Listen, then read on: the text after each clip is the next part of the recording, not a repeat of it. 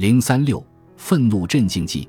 兹尔曼通过对愤怒机制的分析，认为有两种主要的途径可以消除愤怒：一种是控制和质疑触发愤怒的想法，原因在于该想法是对确认和助长第一把怒火的交互作用的原始评估，也是对后来继续煽风点火的再次评估。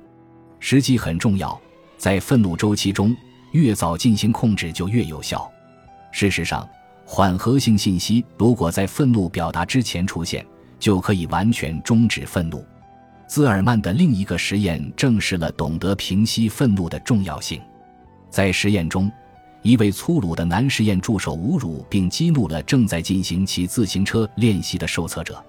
后来，受测者获得机会对粗鲁的实验助手实施报复，他们的行为是出于报复的快感。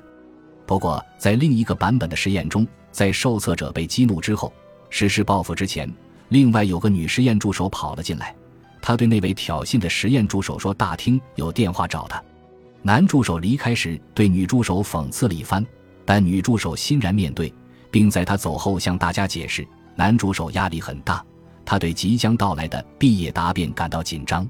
在这之后，生气的受测者本来有机会对男助手实施报复，但他们选择了不报复。相反，他们对他的困扰表示了同情。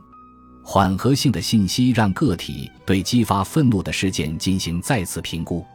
不过，这种缓和具有特定的有效时机。